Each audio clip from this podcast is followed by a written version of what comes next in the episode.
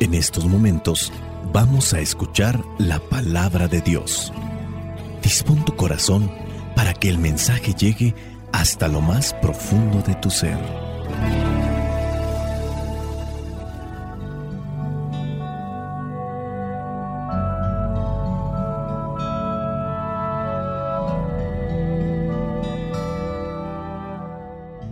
El Evangelio que la Iglesia nos presenta para el día de hoy corresponde a Marcos, capítulo 2, versículos del 18 al 22. Dice así, Una vez estaban ayunando los seguidores de Juan el Bautista y los fariseos, y algunas personas fueron a Jesús y le preguntaron, Los seguidores de Juan y los de los fariseos ayunan, ¿por qué no ayunan tus discípulos? Pero Jesús les contestó, ¿acaso pueden ayunar los invitados a una boda mientras el novio está con ellos? Mientras está presente el novio, no pueden ayunar, pero llegará el momento en que se lleven al novio. Cuando llegue ese día, entonces sí ayunarán. Nadie arregla un vestido viejo con un remiendo de tela nueva, porque el remiendo nuevo encoge y rompe el vestido viejo, y el desgarrón se hace mayor, ni tampoco se echa vino nuevo en cueros viejos, porque el vino nuevo hace que se revienten los cueros y se pierden tanto el vino como los cueros. Por eso, hay que echar el vino nuevo en cueros nuevos. Palabra de Dios. Te alabamos, Señor. Señor Jesucristo, nuestro divino Salvador. Gracias te damos por tu infinito amor te escuchamos en la palabra, te recibimos y adoramos en la Eucaristía, te servimos en los hermanos.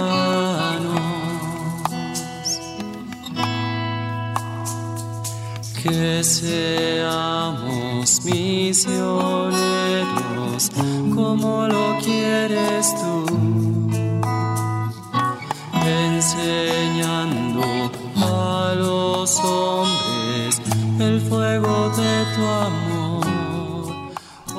El Evangelio de Marcos, el Evangelio que nos presenta la iglesia el día de hoy, nos habla sobre este cuestionamiento, esta pregunta que los fariseos hacen acerca del por qué los discípulos de Jesús no ayunan. Aquí incluso presentan hasta los discípulos de Juan el Bautista y ellos sí lo hacen. Ya Jesús pues les viene a responder que los amigos del novio no ayunan mientras todavía el novio está con ellos. Esto significa que mientras Jesús está presente entre ellos, no es necesario ayunar, ya que su presencia es una celebración en sí misma. Además, Jesús compara su venida con la llegada de un nuevo tiempo, en la que se acaba con las prácticas antiguas y se introduce algo nuevo dentro de las prácticas religiosas.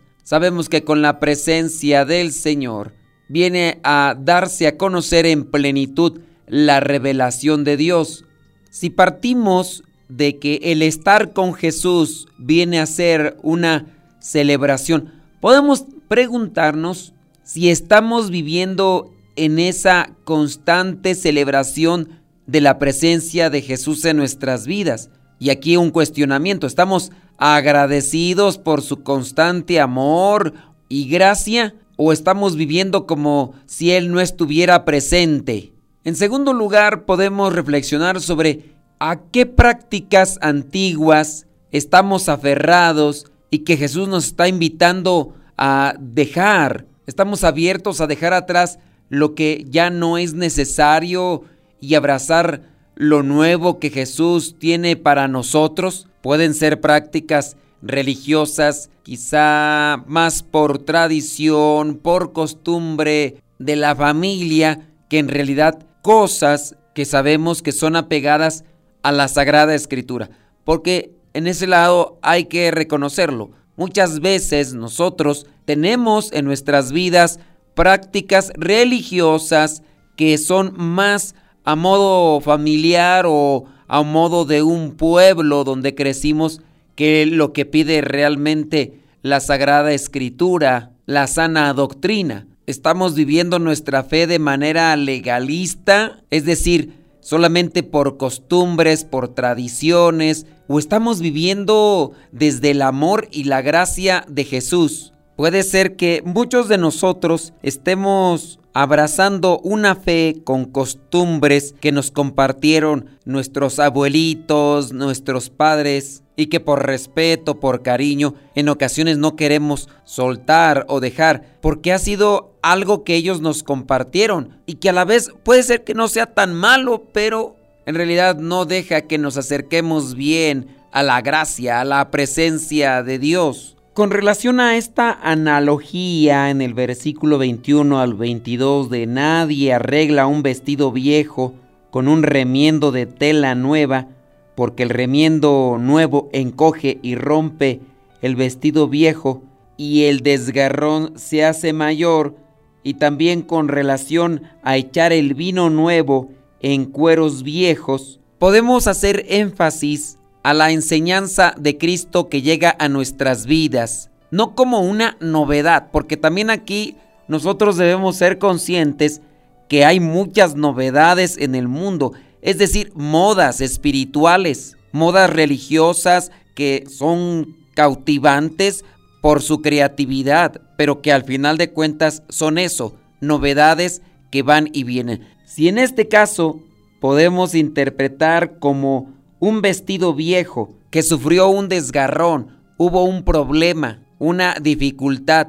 Hablando de Dios, hablamos de un eterno presente, es decir, lo que siempre estará bien. Y si a nosotros nos va mal con algunas cuestiones religiosas, quiere decir entonces que no son las verdaderas, las que provienen de Dios y que puede ser estén más en el uso y la costumbre de la gente, del pueblo, de la familia. Si vivo desde el plano de las cosas de Dios que son fidedignas, que son verdaderamente puras, no tendría problemas. Pero si tengo yo costumbres que no son correctas, entonces sí vendrá la dificultad, vendrán los conflictos y se necesita hacer un cambio. No se puede pues poner un pedazo de tela nueva en un vestido viejo. No se pueden encimar las enseñanzas de Cristo dentro de aquellas costumbres familiares que a lo mejor tienen algo de religioso, pero son eso, costumbres humanas, costumbres del pueblo. Dentro de la Iglesia Católica hemos sido muy señalados porque hay personas que viven su fe así, a manera popular, a manera tradicional, y cuando hemos sido cuestionados por esas formas, lo único que viene o sale de nosotros es el enojo, la defensa, y no es la reflexión, no es el análisis. Analicemos y reflexionemos sobre esas costumbres religiosas, sobre esas costumbres o tradiciones de fe que podemos estar teniendo. Si hay conflicto familiar o personal, aún con algunas costumbres de fe o religiosas, puede ser que eso ya quedó en el pasado. Son cosas antiguas, son cosas pasadas. Y necesitamos dejar entrar verdaderamente a Cristo en nuestras vidas. Por ejemplo, hay muchas personas que todavía suministran el miedo de irse al infierno y con ese miedo quieren hacer que la gente se acerque a Dios. Entonces, lo que impulsa a estas personas a acercarse a Dios es más bien un miedo y no el amor. Esas costumbres viejas no se pueden juntar con la enseñanza de Cristo. Cristo anuncia la misericordia, anuncia el perdón. Sí, hay que sacar las cosas malas, porque Jesús no ha venido a traer la paz, sino la guerra, pero la guerra contra todo aquello que pertenece al maligno y que se ha infiltrado en nuestras vidas. ¿Cómo pues se puede concebir que una persona esté al mismo tiempo yendo a la iglesia, teniendo una vida de infidelidad o una vida de alcohólico? ¿Cómo pues se puede concebir que una persona siga en un ambiente de pecado, hablando del mundo de las drogas, del secuestro, de la corrupción, de la violencia, porque lo hay. Existen personas que los domingos muy posiblemente van al templo, a la iglesia, para pedirle a Dios que les proteja. Y solamente van un rato, un momento durante el domingo y de ahí en adelante todos los otros días se revuelcan en el pecado. No se puede poner vino nuevo en odres viejos. Ese señor que vive revolcándose en la infidelidad, en la prostitución, en la lujuria, Ah, pero eso sí, eh, el domingo está yendo a reunirse con su grupo de iglesia, darse golpe de pecho. O quizá a lo mejor hasta entre semana está reuniéndose con un grupo en especial para decirle a su esposa y a sus hijos que es un alma pura e inocente. No se puede poner un pedazo de tela nuevo en un trapo viejo. Cuando las cosas se sepan, causará tremendo desgarrón. Cuando las cosas se sepan, el vino nuevo, todas las cosas nuevas, todas las cuestiones que hablaba de Dios, se van a tirar, así como el vino nuevo al entrar en cueros viejos, se revientan los cueros con el vino nuevo y todo el vino se echa a perder. Pues así todo lo que hizo. No hay forma pues de compatibilidad entre Cristo y lo antiguo que podría ser también en este caso el pecado o esas formas y tradiciones antiguas, familiares o populares que hemos abrazado en torno a la fe. Que el Espíritu Santo nos siga iluminando para comprender qué es aquello que tenemos que sacar de nuestras vidas para que el vino nuevo que nos ofrece Cristo nos transforme para alcanzar la vida eterna y ayudar a los demás. Espíritu Santo, fuente de luz, ilumínanos. Espíritu Santo, fuente de luz, llénanos de tu amor. La bendición de Dios Todopoderoso, Padre, Hijo y Espíritu Santo, descienda sobre cada uno de ustedes y les acompañe siempre. Soy el Padre Modesto Lule, de los misioneros servidores de la palabra. Vayamos a vivir el Evangelio. Es tu palabra pasos, luz en mi sendero. Lámpara es tu palabra para mis pasos, luz en mi sendero.